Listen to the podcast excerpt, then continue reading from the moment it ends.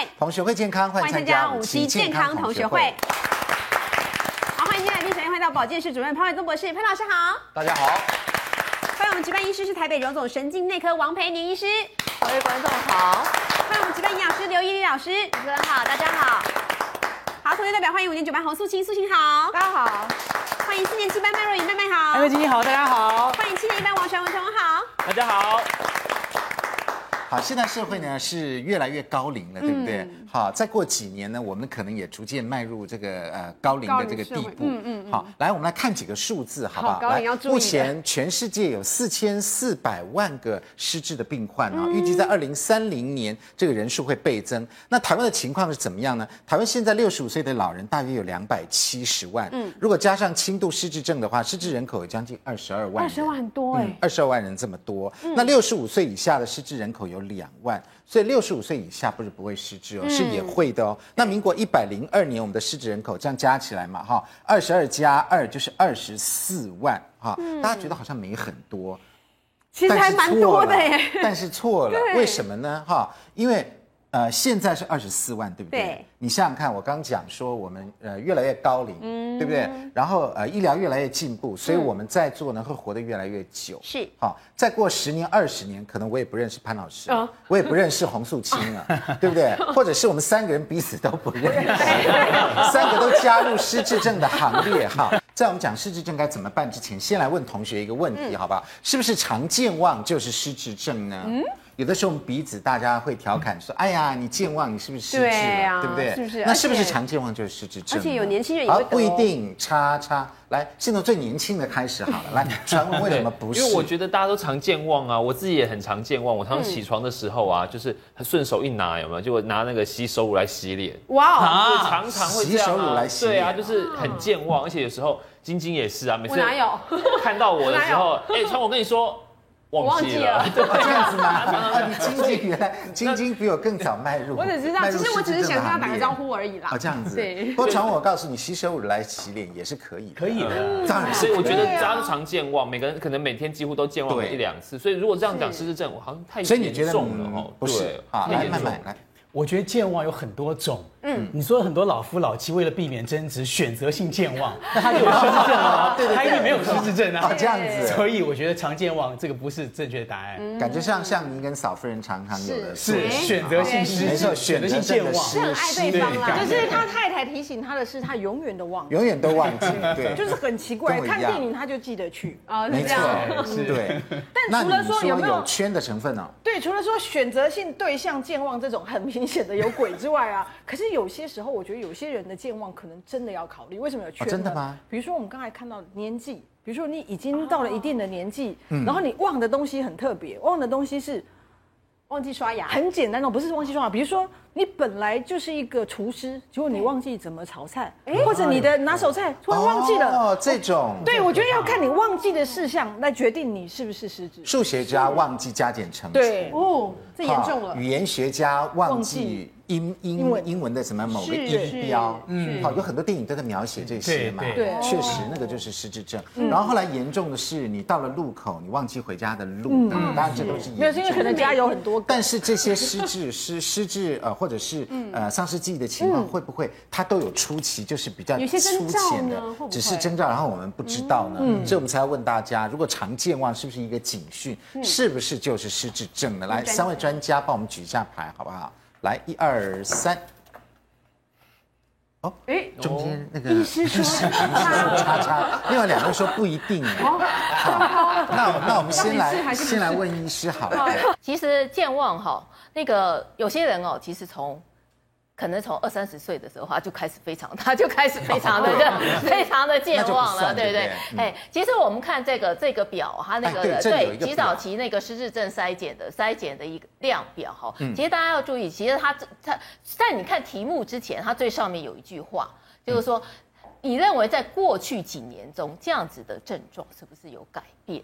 像有些人跟我们从三对对，他从三十几岁开始，其实常常就烧焦锅子，对不对？然后出门就常常就常常带钥钥匙，对不对。嗯、那其实刚刚那个刚刚同学说的很对，就是说是这些东西，如果说其实跟跟着你的年纪。好，其实你如果到了到了那个五六十岁之后，然后你发现，哎，这些的频率越来越增加了，而且连你就是说，哎，人家提醒你说，哎，今天哦，那个什么家里都没有人在家，你一定要记得带钥匙出门，结果你居然还忘记，居然居然还忘记的话，结果这些其实就是说，人家已经提醒过你，或者很重要的时刻，你居然都忘记的话，就是早期。对，这个这个可能就有。我们来看一下，大家大概就就知道了哈。比如说，首先是判断力上的困难，例如落入圈套或骗局，财务上不好的决定，买了呃对受理者不合宜的礼物。哦，常常被骗的意思吗？嗯、常常被骗。比如说呢，我们应该买小孩芭比娃娃，对，哈，但是我买了一个那个呃 iPhone 手机给。呃，两岁的小 baby，这可能就有一点怪怪的，对不对？我想是这个意思。好，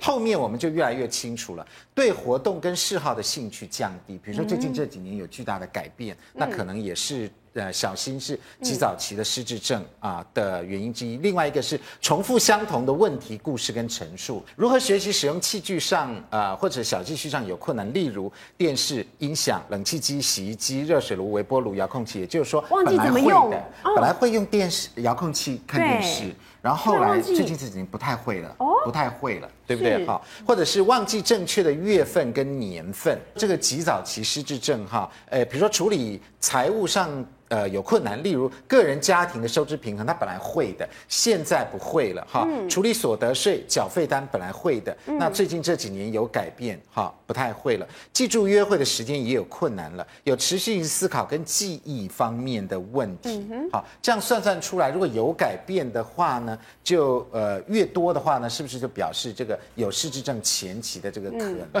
嗯、我来讲之前呢、啊，先讲个笑话给大家听。嗯，嗯。四个年长者啊。约了打麻将，嗯，是。打着打着呢，中场休息，有的上厕所，有的洗脸，对，有一个人呢就想说呢，他想买一个口香糖，为什么呢？因为口干，啊，打麻将没没东西咬，对，他就买了一个口香糖，去买了以后呢，他忘了他们正在打麻将，他就回家了，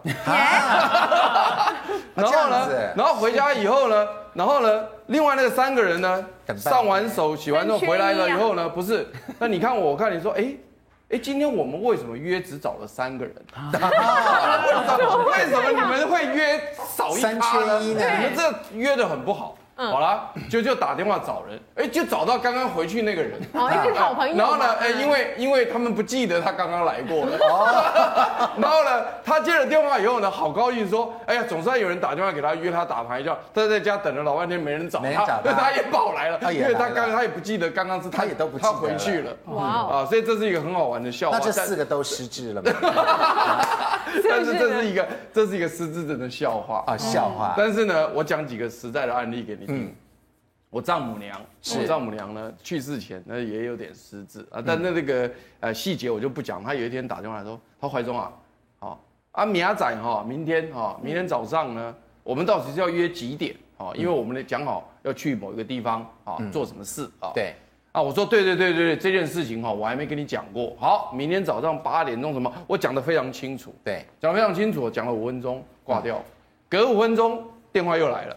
哦，哎，他又来了，哎，怀中啊，啊，明天哦，我们约好啊，到底要去哪？我说，哎，我刚刚不是才跟你讲完，你又打电话来，嗯，这种就是很常见的。那我们就要做子女都要警觉说，对，这个就是很常见的一个现象，就是说他明明刚刚跟他讲过的话，隔个五分钟、十分钟打电话来，我原来我原来以为他要打电话来讲很重要的事，嗯，结果不是。是原来的话再全部重复一遍。哦，那或者是说呢，有的老先生老太太呢，他说呢，啊，那个安德，我去买个晚餐，嗯，哦，很好啊，听起来非常 reasonable，对，他去逛了一小时回来，嗯，哎，你晚餐呢？我是去晚买晚餐吗？啊，他我什么都没带回来，我什么都没带回来哦，对，然后呢，他也忘了他要去买晚餐，然后他晃了一圈回来。对，这也是很奇怪的吧？对不对？好，还有还有呢，我老爸更好玩啊。嗯，我晚上呢十一点多回家已经够累的了，非常累，因为为什么？一搞一天了。对，他就拄个拐杖出来，这是怀中啊，嗯，现在几点了？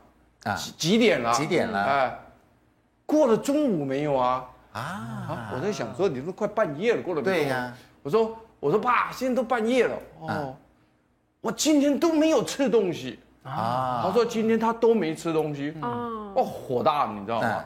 我累得个要死，全天没吃东西，你们这些人干什么的？通通叫来骂，全家叫起来骂。嗯，就他说他已经吃了好几顿了，吃好几顿，他忘记。对。你看，刚刚两个一一个，就是说他去买晚餐，他肚子饿，他去买晚餐，就绕了一圈回来呢，他根本就没有买晚餐，他也忘了吃，所以有些人因为吃东西忘了吃，会一直瘦下去。哦，会一直瘦下去。对对对，他就或者吃过了他也他记不得。然后呢，然后呢，我爸爸那个是呢，明明吃了，他说他没吃。对哦，然后呢，更好玩呢，还有一次，那一次哦，我本来以为说我。人生要变彩色了，真的。你知道他打电话来说什么吗？怎么样？他说：“怀中啊，我这话不能讲太大声。”好，我说怎么回事？为什么？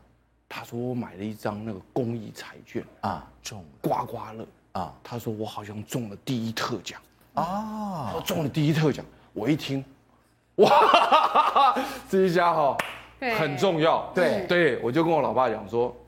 你不要声声张，对，不要声张，不要声张，你在家待着。我当天请假，赶快去。没有没有，我我我那那天请假，我在阳明大学当教授，那时候还在当教授啊。我在阳明大学当教授呢，那天请假，所有的课都给他停掉。我在想说，为了这个是非常值得。对，而且我那天晚上已经算好了，只要确定。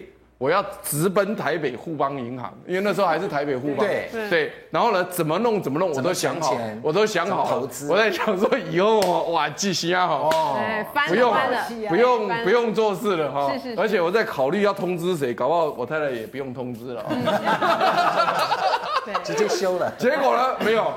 结果呢，我一到以后，哇，真的两手颤抖，拿出了好几张啊。好，你看我这每一张都中。哎呦啊！你看号码这么多，每张都中，我一看没有一张中。你说号码分在各张里面吗？我就很莫名其妙，是他是怎么中的？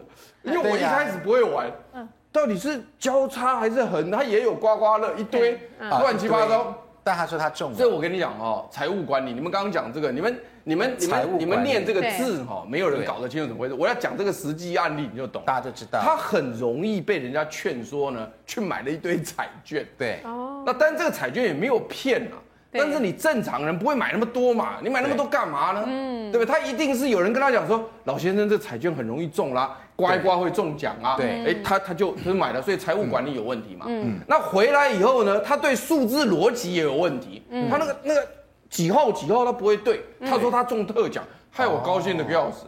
嗯，好，另外呢，他还有怎么样呢？还要很好玩，他跑去跟啊邻居投诉，投诉什么你知道吗？他说呢，他美国的女儿对他很孝顺啊，给了他三千美金。啊，可是那个王八蛋的潘怀忠啊，把他污走了，好尴尬，我真倒霉啊，对，结果。左右邻居就说：“哎，怀忠啊，你怎么可以这个样子？你你你姐姐这么孝顺，她给她三，你怎么把她污走？了？我是压根我没看到那三千美金啊，我到哪去看过那三千美金啊？我说那三千美金我没看过啊，我在那翻箱倒柜的找，还打电话到美国去问我老姐有没有给她三千美金。啊？结果我老姐呢给我了一个似是而非的观念，嗯，她说呢，我经常给钱给老爸，但是我不知道你讲的是哪一笔，哪一笔？故意跟我玩这一招，是，结果呢？”事实上根本没这个，根本没有这个，我怎么可能去拿这个钱？嗯，我们再来看看就更清楚了。比如说记忆力减退已经影响到日常生活了，或者是计划事情或解决问题是有困难的。嗯，比如说他本来口渴要去买口香糖，嗯，但是。呃，买了口香糖，忘记打牌了。是，我们刚刚刚刚潘老师的例子，买口香糖，对不对？就是解决问题有有困难。另外三个咖呢也忘了，已经找了找过人，这样还要找他，是。啊，所以四个人都有问题，无法胜任原本熟悉的事物，对不对？哈，还有还有什么呢？哈，对时间地点感到混淆。一般人偶尔我们会忘记今天是几号嘛，在不熟的地方会迷路，但失智症患者会搞不清楚年月、白天或晚上。不知道自己在哪里，以及我为什么会在这个地方，嗯，或者我在这个地方，我家在哪里都讲不清楚，所以这个是很麻烦的。还有就是有困难理解视觉的影像跟空间。好，潘老师帮我们解释一下这是什么意思呢？他们会有他这个空间感，你比如说你看哈，你站在镜子前面，嗯，你这边看着，你应该知道那是你自己，而且你要看一个人嘛。他看到镜子，他觉得是另外一个人，真的。这当然跟空间视觉产生了一个很大的问题。是认知这方面已经对对对对，所以我要强调，这刚刚有一张可能你跳掉，就是说呢。失智症它不是一个单独的一个症状，嗯，它是一个症候群，是，对，叫做 syndrome，它是一个整整个症候群。那这个整个症候群里面呢，是包含非常多的，包括认知、空间、逻辑、推理，还有情绪，没有还没出来，连情绪都会出来，所以它是整体的变化。所以你要晓得是说呢，它失智症的初期，你可能比较会。注意到他是智能的在丧失，智力，可是后续。他的情绪啊，什么都会都会出现问题，包括后来料理自己的生活都会对对都都会有问题，非常对，所以因此呢，这就是所谓的空间视觉影像的问题，就是对。呃镜子在前面都不晓得是自己，对的，你可能觉得有那个啊，甚至还会觉得屋里还有其他人存在，哇。哦这样，对对对对，跟屋里的其他人在讲话，对对对，是幻觉吗？到最后到最后哦，他会非常严重，会非常严重，像我父亲到最后呢。他在玩大便，嗯，真的，对，他大便，然后这边涂在墙上，涂啊涂啊涂啊，这样，然后他只要一次呢，我妈妈就要洗全家，清洗，洗全家，然后最后是老太太不行了。老太太说：“你马上要处理，不处理，他也跟着死，他也跟着。” 对，我说：“我说，我说，千万不要，我我来处理，我来处理。”所以家里有一个失智症患者的话，对那个家庭来讲，呃，等于是非常辛苦，我觉得是非常辛苦的事情了。那究竟啊，失智症啊，现在有没有什么新的好方法，能够啊补充营养呢？对。那另外，在这个饮食方面应该注意什么事情？日常生活方面，我们应该怎么样协助失智症的患者呢？广告回来就告诉你。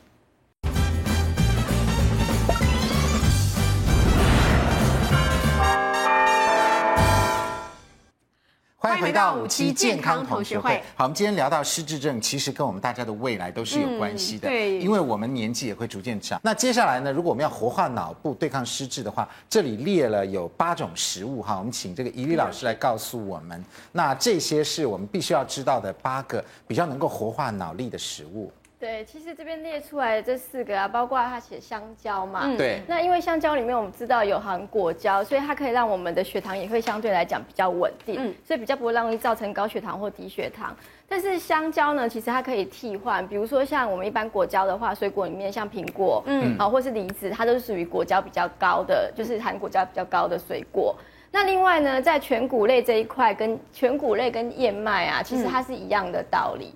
全谷类跟全谷类跟燕麦它是一样的道理。其实，在失智症里面，它有一个是血管性的失智，嗯、那跟我们刚刚医生讲到三高是很有相关的。哦、所以你要预防血管性的失智，里面有三个营养素一定要具备的，就是你不要摄取到的。嗯、一个是所谓叶酸的部分，然后再来就是 B 六维生素 B 六、维生素 B 十二的部分。嗯、那这个部分的话，其实在所谓的全谷类里面，还有所就还有燕麦里面，它其实都有。嗯、那另外呢，在所谓的鸡蛋这一块，为什么会提到鸡蛋？所以有时候老人家如果他没有胆固醇过高，或者是他只是稍微过高，他每天要吃一颗水煮蛋，我们其实是觉得很很好的，哦、因为它的水煮蛋的那个蛋白质吸收率很高，是再加上我们的那个鸡蛋里面啊，它有所谓的卵磷脂的部分，嗯、那卵磷脂是在合成大脑里面很重要营养素乙烯胆碱，那乙烯胆碱跟我们的记忆力其实都有相关，嗯，所以其实如果你吃鸡蛋，如果有这害怕的话，那卵磷脂其实在大豆里面也有，所以你可以做这样的摄取。那另外他这边有讲到，就是其实他是建议是说低 GI 的，但是说如果你原本就已经有一些三高的状况。的话，我们会建议在主食里面你要摄取葡萄糖，但是你要选择是低 GI 的一个主食。在大脑营养素里面，其实这前面两个就是深海鱼跟坚果，一个是指的是动物性的，一个是植物性的。嗯，那它里面最主要就是 Omega 三的脂肪酸，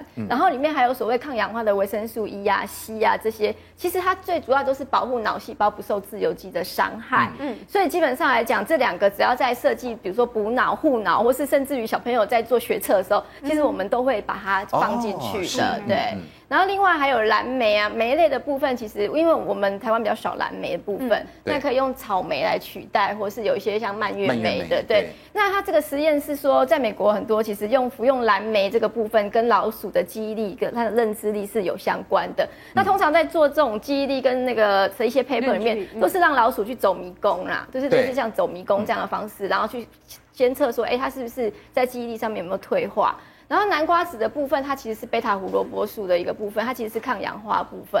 所以还有就是锌，锌是在我们在青春期的一个呃小朋友的时候，锌是很重要。所以从南瓜子里面来之后，还有从海鲜的部分。好，所以这个是呃八个我们应该要知道的活化脑力的食物。嗯、好，那另外呢，有关于这个呃银杏，对不对？对我们大家常讲啊，啊，你要预防失智啊，一定要多吃一点银杏。对，好，那真的是这样子吗？这个呃王医师来告诉我们，银杏是不是真的能够呃改善失智症？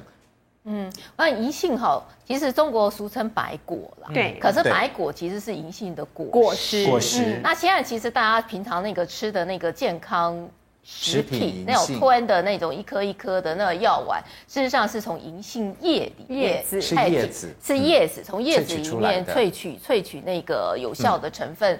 嗯出来的那银杏到底就是说它能不能改善失智症？我想可以分那个几个方面来讲。第一个其实就是说很多正常人想要想要吃银杏，想说能不能能不能预防？对。然后第二个常问人说，哎，我开始觉得我的记忆力减退了，嗯，那吃一点是不是可以好好一点？然后或者是让我我让我就是说不会再进展到那个失智症的一个程度恶化？嗯，对。那第三个的话就是如果说今天哎家中的长辈真的得到失智症了，对，那那吃银杏到底还有没有？效果，嗯，好。那目前整个的医学证据看起来的话，第一个预防失智症应该是没有效的。哦、就是你今天如果说是还完全正常的，你要吃那个银杏来预防，大概是没有效的。嗯、那第二个来说的话，就是说，哎，我稍微有点开始觉得我的记忆力在减退了。嗯、对，好，那吃那个吃银杏能不能防止恶化这样子的一件事情的话，到目前来说。看起来也没有说一个医学实证，真的的，对，真的真的是说它可以，它可以有效果。嗯，反而就是说，真的在失智症的病人来说的话，前几年是早先的话，大概五年前的那个整个的那个临床的试验看起来是没有是没有效。可是最近这几年，其实一些一些陆续还是有一些临床试验在做。然后在最近这两年的话，整个的那个整合的资料看起来，它可能有一点点的效果。可是事实上，它的失智症的失智症的病人，他可能稍微有一点点的效果，可是因为就是说整个的那个数据还没有就是真正的一个一个定定论下来了，然后再来就是说你服用银杏的话，其实它的它的效果并没有到就是目前其实我们拿来治疗失智症的药物的那个效果那么好，然后还要再提醒一点的就是说银杏并不是完全没有副作用，大家不要以为说啊它是副作用哦，对银杏其实就是说大家常常就是那个会听到说。哎，它有改善血液循环的一个效果，是。可是其实可以改善血液循环的那个药，其实它常常那个效果，它就是在那个，它它最主要是那个阻挡那个血小板。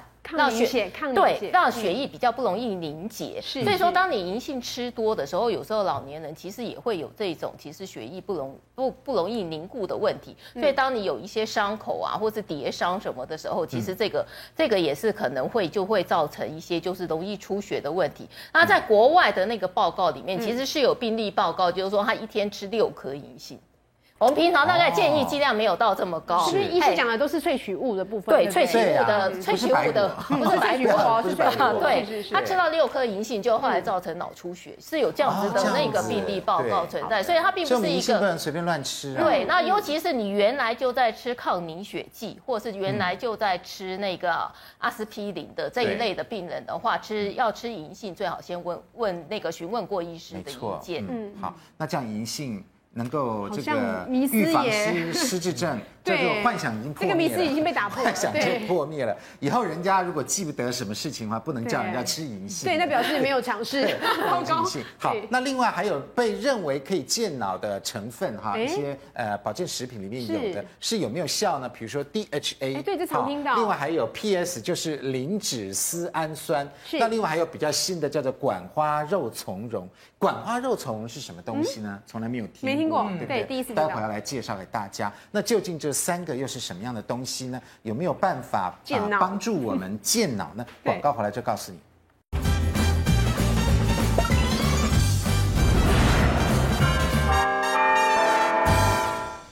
欢迎回到五期健康同学会。好，那么这个我们刚刚讲到银杏，看来对于对破解迷思了没有用。对于这个呃健脑、健脑啊，或者是呃。失智症啊，可能还有待研究对对对，所以大家不要乱吃，还不要吃出问题来。是。那另外这三个呢，DHA、PS 跟管花肉苁蓉呢，我们请潘老师来告诉我们一下。那针对这三样东西，对于健脑有帮助吗？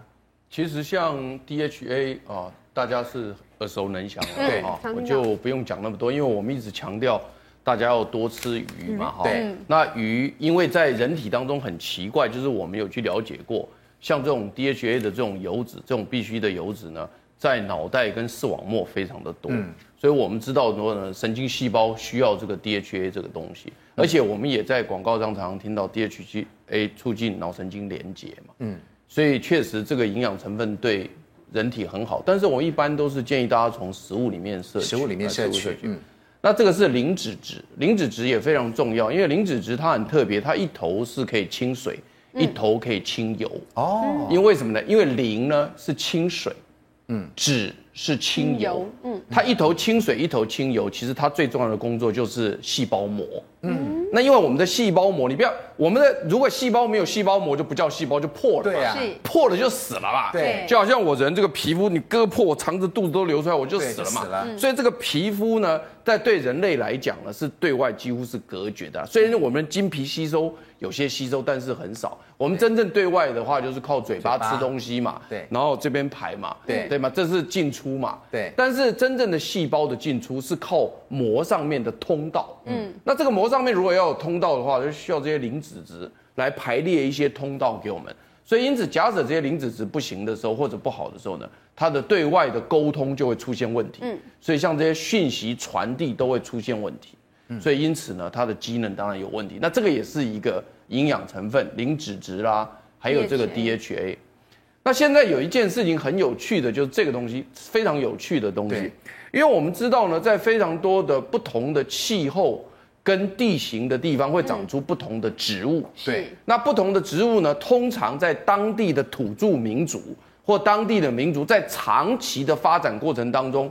比如说几百年、几千年过程中，他们会逐渐的开始使用这些植物。嗯，对。那比就比如说像我们汉民族，我们叫汉族。那当时有个很有名的叫神农氏，他尝百草。嗯。那把百草呢吃一吃，哎，咚死掉了，他就哎这有毒啊。那这这吃一吃，哎会麻啊，这个麻药，对不对？所以他在这个发展过程当中发明了他自己的医学，就叫做中医。对。汉民族自己。去了解这些植物的药效功能，才能就是叫汉汉医，或叫中医，对或叫汉方，对不对？哈，对。那可是呢，当时的少数民族也发展了他们的医，哦，对。比如说。以这个藏人来讲，他就有藏医；对，蒙古人来讲又有蒙医，当然不是蒙古大夫啦，不是不是不是。那么在新疆呢，其实有疆医啊，新疆的医生。那这个这个植物非常特别，是长在新疆，就新疆，对，长在新疆这个植物，而且这个植物呢，它很好玩呢，它是吃它的地下茎。嗯，哦，当然它这个茎也，它如果埋在地下的话呢，是比较好吃啦。嗯，如果长出地下的话呢，因为受到太阳光的照射，颜色也会改变，哦，吃起来也比较不好吃。嗯嗯，那像这种地下茎呢，它原来在里头，这个是花了哈，它会长花，而且它长花的时候很好玩的是呢，它这个花没叶子。哦，没有。我我们一般我们一般看植物都要有叶子有花嘛，它是只有花没有叶子。沙漠里面的东西常常，对，很好玩。而且它这个花呢，一开始长出来的时候是白色的，非常漂亮。但是过一阵它会变成淡紫色，嗯，但一片很漂亮啊，一片很漂亮。那它这个茎呢，如果长出地面以后呢，因为受到阳光照射，它会开始产生叶绿素，对，所以它的颜色就开始改变，会比较深的颜色。你看这个比较深的颜色。但是如果是你把土挖起来，它埋在土里面的话呢，那它就是白色。因为它不见光，不见光的时候呢，它就没有那个所谓的叶绿素，就有点像我们吃那个竹笋、芦笋有没有？芦笋如果长到外头就绿色的，长到里头的就是白芦笋有没有？啊，有点类似。所以你现在看到的这个呢，它其实。其实事实上是已经出土很久了，哦，照射照射到，对对对，正常应该是白色。对，如果在地下，如果是地下在就是白色，地上就是黄褐色。所以这一条就是管花肉苁蓉，管花肉的地下茎，地下茎。的地下茎。那他们他们对，那新疆的人呢，当时呢就是吃这个地下茎，嗯，而且这个地下茎当时他们要吃之前呢，不是人类先吃的，真的，因为他们也有观察。嗯，野兔先吃。兔子，兔子，野兔非常喜欢吃这个地下茎，而且拿这个地下茎当它最 favorite food，真的，哎，最喜欢的食物，而且吃起来呢，有点像那个那个我们台湾人的那个竹笋。好像是对，因为这竹笋，因为竹笋想说对，是什么？你讲的对，因为它的竹笋它也是埋在地下。你知道，我们那个竹笋都是太阳光没出现就要去对挖它，因为没照到太阳，对，所以都不会苦，对不对？对，头头就不会变绿色。是是，所以它也是一样，在这个这个地下茎在下面。那后来呢，新疆人认为维，尤其是维吾尔族，嗯，那么在新疆南部的时候，他们发现就是说，哎，这个东西其实野兔都能吃嘛，是，那人类当然也能吃，对，而且他们也拿来吃。那拿来吃了之后呢，慢慢的他们就开始觉得说，哎，这个食物不仅是可以吃，可能有些药效，所以当时的疆医就是新疆的医生呢，就有把这个药效呢拿出来做研究，后来也被列入《神神农本草经》，也有列入对汉民族也有列入《神农本草经》。那列入《本草经》之后呢，那当时的这个它的这个功能就是啊补补补益。啊，补益的药，它是一个非常温，就不是很热，不是很燥热，嗯、也不是很寒凉。因为被称为地下人参。啊，对，对就是有一点类似像那个呃。东北或者是韩对韩国那边很冷地方，不是就有一种植物叫人参吗？对对，那他们那时候是找人参。那在新疆这么热的地方，对，那他们也发现类似类似人参的东西，他们也觉得有补益的功能。嗯，然后呢，让人的这个气血比较好一点。对，所以因此当时呢，他们就称之为沙漠的人参。哦，而且很好玩哦，它它是一个寄生植物。什么叫寄生植物？什么叫寄生植物呢？就是说。它自己如果长的话呢，它没有水，它会死掉嘛。嗯，所以它很贼，就是说在一群 对，在一群沙漠的灌木丛里面，嗯，假如说这是沙漠的灌木丛，那这个灌木丛它本身它的灌木丛会有茎下去要抓那个水源嘛，嗯、那它这些灌木才能活嘛。对，那这个肉虫龙很很贼，就是它进去之后呢，它会掐进那个灌木丛的地下茎，哦，从地下茎直接抽水上来用。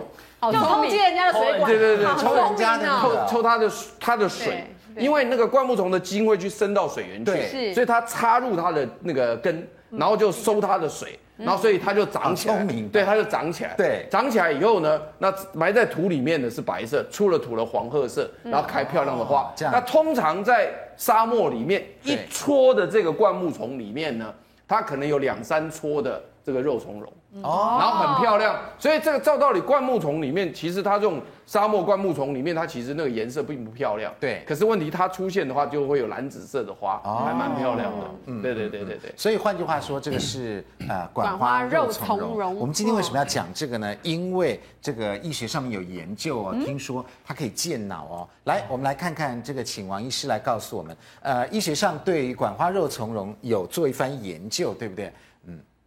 呃，医学上的话，其实这最主要是在那个动物的实验，或者是神经细胞上面的实验所做的。就它那个肉苁蓉，它有一个那个叫做总肝的那个成分，就肝类的那个那个成分，苁蓉总肝，对，是那个皂苷有没有？对，就类似类似那一类的那个物质。好，请王医师来实际来告诉我们一下这些实验，好不好？哎，这实验其实是做在动物的一个实验呐。大家其实哦，常常吃很多东西哦，都是希望它能够那个什么增加神经细胞的生长生长是因子。就是说，以前觉得脑细胞就是出生之后好像就不会再生长了，啊，现在觉得现在其实科学已经发现，就是说，哎，你的脑细胞是还有再生的一个能力的哈。只是哈，你如何去维持这个再生的能力，还有让它这个再生的能力能够非常的非常的好活化。的一个作用哈，所以说其其实其实我们平常说的什么多运动啊什么的，最主要其实都是想要去增加脑子里面的这个东西。那这个管花肉苁蓉呢，其实它一样就是在动物实验里面做出来，它是有这个就是会增加这个神经细胞生长因子的这个这个。功能哈，所以你可以看到哈，在这边它没有用这个，这个没有用管花肉虫。对，所以你看到这旁边其实没有什么新生的细神经纤维。对，那这个这个有了，它就有神经纤维，大家应该有看到细细的细细的那个。纹路这样子长出来哈，然后这个其实它你会看到它，哎，它整个其实有有那个长蛮多长长然后长长的，它会慢慢慢对，可见就是说它并不是只有就是说哎让它长出来而已，它的确其实这个这个神经纤维它是可以存活，它是可以再继续再继续生长下去。然后这两个图是不同的。呃，管花肉虫，它的它的不同的那个成分，一个是四号，一个是二号，对。不对？哈，好，我们再来看看另外的这个功能，保护神经细胞。嘿，这就是刚刚说的，就是说我们除了要让神经再生之外，然后我们另外也希望就是说，哎，我们原来其实就已经那个生长出来的既有的神经细胞，它不要受到一些外力啊，不管是毒物啊，或是辐射伤害啊，或者是一些老化的什么一些一些一些物质的一些伤害，所以它另外还有一个保。护的作用，所以就相对来说的话，它除了能够促进生长。好的，产生新的细胞，然后另一方面就是在保护你原有的神经细胞，然后让它让它不至于受到其那个其他其他病变的一个一个伤害，所以这个就可以改善了那个神经退化。大家知道，就是说你人到了某个年纪之后，那个神经细胞其实就是会就是会那个、嗯、慢慢退化，慢慢退化，慢慢凋亡。这三个图代表什么意思呢？像这个是正常的神经细胞哈，你可以看到它很好，它这里是一个分支很好，这里是一个神经细胞，而且神经细胞要有功能，它。旁边有分支，嗯，它要跟神经其他的神经细胞要有联系，对，它要连接。啊，这个受损的神经细胞，你就会看到，哎，它虽然中间还是有一有一点这个神经细胞合在这个地方，可是它旁边的这些分支就开始就开始不见了，它跟对它跟其他地方的连接就已经就已经消失了。这个其实就会让你觉得就好像那个什么，就就好像断线了一样，那个断就断电了。对，你要想什么东西就想不想不起来了。啊，这个的话就是它在加了。那个管花肉虫龙之后，哎，它就可以保护这个突触。你看这个图，哦、这个图就神经纤维的这个、嗯、这这个维持。实验嘛，哈，对，嗯，动物实验做出来。好，那另外呢，嗯，这个就是刚刚说的。呃、对，神经传导素，传导素，所以刚刚就是跟大家说的说，说它可以增加乙烯胆碱，哦，乙烯胆碱的乙烯胆乙烯胆碱，好，所以那乙烯胆碱是一个就是跟记忆力非常有关系的一个神经传导传导激素啦，好，嗯、那再再来的话，就是它还有它一一样，就是说它有那个促进末梢循环，好，刚刚、嗯、说过促进运动它本身就会抗血小板凝集，嗯、所以让那个血液比较不容易形成那个血块。好，这样它就比较不会说不会说有那个硬化。硬化啊，或者是那个血块阻塞血管的一些问题。潘老师，那你再进一步带我们认识一下管花肉苁蓉，它真的呃有这个对我们啊帮助这个脑部方面有改善吗？其实真的今天非常有趣，就是说其实我们在大学的教授里面经常都会去研究一些特殊的植物，对，那而且特殊的地方会资助特殊的植物，比如说以纽西兰来讲，它就一定会支持。大量的学者研究什么奇异果？对对，嗯、那你比如说以东北方面的大学或者韩国的大学，一定大力的支持研究人参。嗯，所以因此在新疆的部分来讲呢，当然新疆它那个整个学术发展没有像呃其他地方那么强，但是他们也是很努力的要发展他们特殊的植物，哦、所以他们对于这个广花肉虫就会就呃花很多的钱去研究。那在做实验的过程当中呢，他一定会先从动物实验。做到人体实验，对，所以呢，那你做动物实验的时候呢，第一个重点就要先确认说，你做出来这个东西对动物的身体正常的情况有没有什么影响，也就是有没有什么毒性。那如果不是毒性的话呢，才能够进一步去研究说它能不能有什么功效。对，因为你想想看，如果有毒性的话，都不用吃了嘛。对，吃下去人都死了，还还是？所以第一道最重要的是你。你因为你你可以吃归可以吃，因为你萃取浓缩之后，它的浓度变高了，对，而且结构可能因为你萃取过程当中，它有的有萃出来，有的没萃出来，嗯、这中间也会产生很大变化。所以第一个要确定无毒，所以你可以看得到呢，在这个地方呢，它在台湾来讲呢，它很不容易，它现在是已经被核准当做食品啊，是食品。所以意思就是说呢，它现在在台湾就是说呢，你如果是管花肉苁蓉的萃取物，经过卫福部的认定。它已已经变成食品了，嗯啊，那这个代表什么意思呢？就是我刚刚讲的，就是说呢，它其实已经不是一个具备有伤害人体的这样的东西，就是它基本上已经是无害了。是，那当然它进一步它要去证明说，哎，它是不是有什么疗效？那这个要进一步证明，它还要做更多的实验嘛。但是每一个地方每个地方的进展不一样。哦，在台湾来讲呢，它现在目前是在卫福部通过，它就自己可以有食品来贩卖。食品，对，就是你这个假设你去买这个胶囊，它就是一个食品贩卖。嗯，你不能宣布太多的疗效。对，但是在大陆呢，因为大陆本身它的疆土是包含新疆嘛，对，所以因此它的整个大陆就对新疆的这个植物就做比较多的研究。哦、是，所以因此他们目前的进展是食品已经进入药品了。真的、哦？对对对，所以在大陆的。这个管花肉苁蓉目前它的胶囊是以药品贩售哦，是对，当然也可以，它当然你做药品贩售之后，它也可以有食品的东西贩售，因为它的浓度不够的时候，对对，它也有用食品。那但台湾呢是清一色都用食，都是清用食品的。那但是呢，接下来就是说呢，那到底科学家除了刚刚所谓的有坏处的东西，我们做过没有问题之外，对，那到底最重点是有什么用？对，重点是有什么用？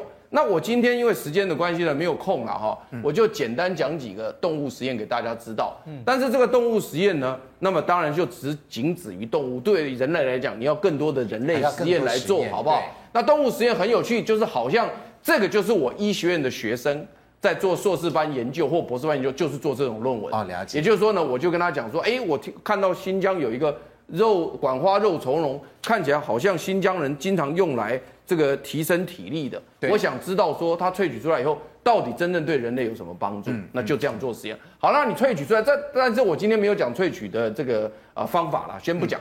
萃出来之后呢，他第一组做的实验是很好玩的，是就是来看看这个老鼠的智商有没有改变啊？智商有没有改变？对哦，因为为什么？因为它这边有两个盒子嘛，哈。对，它如果跑到这个盒子来，就会变电到。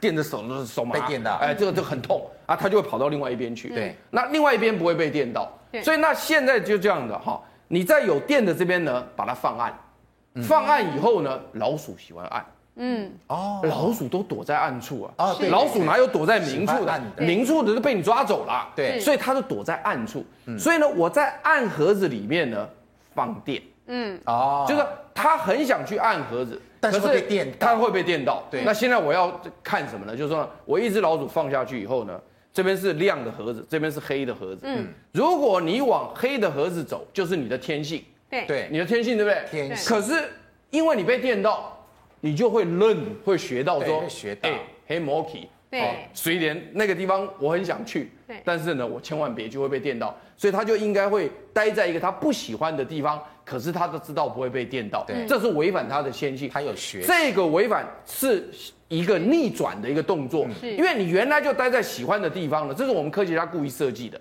如果我设计一个喜欢的地方，让你继续待着，那这样看不出它的看不出来这个翻转度嘛，翻转度。所以因此你可以看得到呢，如果是这一只老鼠黑色的呢，是正常老鼠没有失智的，没有失智的这一只老鼠呢。它抵死不愿意进去被电的地方，所以时间很长。你看到没有？这这个越高就时间越长。对，就是它抵死不愿意进去黑的地方被电。对，所以时间很长。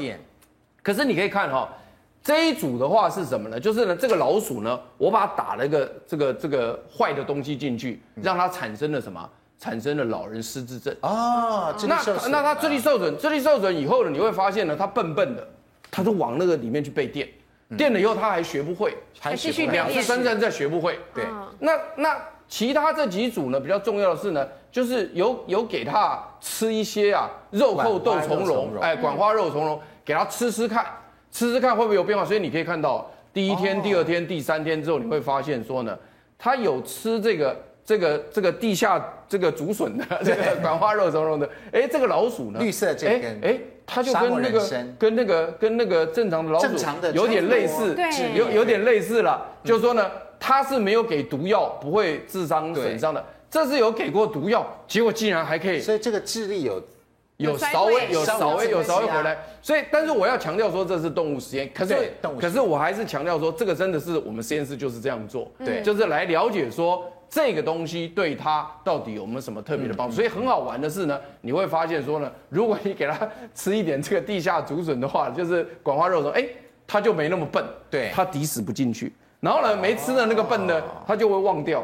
对，跑进去被电，电完了，它又跑出来这样子，所以这个就很好玩。所以你可以看到它这个差别，而且它有时间的问题。对，那这边这个就是说呢，因为在脑袋里面呢，我们有一个区域叫做记忆区。对，记忆区的神经细胞如果死亡的话呢，就会产生失智症嘛。死亡越多就产生失智症。那神经细胞如果死亡以后呢，它的所放出来的神经化学物质就不够了，因为你本来有十个神经放，可以放出十，对，现在只剩一个神经放，放出一。嗯，所以你失智了嘛？是。那这时候呢，神经细胞，当然我们现在每天都想要让它再生啦，是再生不了了。嗯、那但是如果以这样，我残存一，有没有可能让它这个神经递质变成十呢？嗯，哎，明明只有一，只能分泌一，你怎么变成十呢？对，这时候怎么办呢？就是呢，后头的酵素把它干掉。为什么呢？因为它分泌出来以后，本来会被酵素代谢掉。对，如果你把酵素干掉以后，它就越来越多，越来越多。就是间接的说呢，你残存的神经啊，放出来以后，让你撑久一点，东西撑久一点。所以这个这个部分呢，就是呢，分解那个神经化学物质的酵素活性。嗯，这个活性如果越高的话呢，那个那个那个神经化学物质就会越少，因为为什么都会被代谢掉？都代谢。所以你可以看到正常的老鼠呢，它的活性是在一左右。嗯。可是如果这只老鼠的神经细胞都死亡以后呢，哎，它的神经活性变得很高。哦。所以就变成说呢，一下子就你的分分解的东西就没了，就没了，就没了。所以你可以看到，如果说这种老鼠呢，吃了这个这个这个广花肉虫以后，哎，发现它的这个酵素活性会下降。下降。下降活性下降是什么意思呢？嗯那个神经递质的浓度就变高了，对，它变高以后呢，哎，它就有程度的可以改善这个现象，所以这个是行为模式告诉你说，哎，他真的智商有在变化，对，而这个是告诉你说，他的智商的变化来自于哪里？来自于酵素活性的变化，对对。那那我们现在目前在医院里面，比如说你去看王培林王医师，他也可以开一种药。就是呢，抑制这个酵素活性的药，现在是目前常用的一个药，嗯，所以那当然就有点类似它的功能，所以就为什么说是呢，在大陆可能做了比较多的临床实验，人类的临床实验，对，所以可能它变成药品，但台湾可能还要再做更多的，要更多的实验。那这个就是说呢，从行为看到，从生化的角度看到，对，接着要再看一个更大的证据，就是说呢，当你把毒药打进去的时候呢，那么这个神经细胞会死亡。对，那死亡以后呢，你就会看到那些残存的痕迹。嗯，所以这个就是从动物的这个脑脑的这个这个里面做出了切片。嗯，那你可以看出的切片就是说呢。如果你是一只正常的老鼠呢，它的神经的损伤就很小。哦，对。那如果说呢，呃，你你打了毒药进去的时候呢，哎，它的神经损伤就比较大。多，对。对。那可是呢，如果这只老鼠呢，有喂它吃这个竹笋啊，对的，哎，结果发现它的神经死亡的效效果就会下降。对。所以就是从各种不同角度，从行为、从生化、从这个神经科学的证据来看，在动物实验里面。发现它确实有一定的效果存在。对，没错哈。所以这个是关于管花肉虫的研究，嗯，当然有待医学进一步研究这个东西所里面所诞生出来的成分，究竟对我们人体是是不是在这个健脑的部分是不是真的能够达到某部分的这个成效？啊，那至于在生活方面，我们究竟应该怎么样减缓失智呢？我们先进广告，广告回来就告诉你。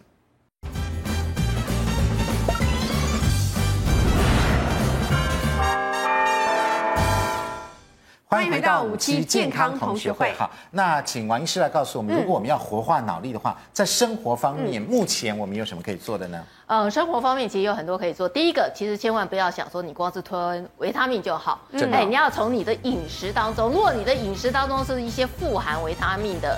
青菜、水果，好，还有像这种高纤的谷类里面，B 那个维他命 B 都是非常多的。用这样子的方式，医学证实是有效的。直接吞维他命药丸没有效啊？真的？对。好，那第二个的话，当然就是说，你想要保护你的神经细胞，当然是不要让脑部随便受伤了哈。那刚刚其实中间有讲过，就是说太胖。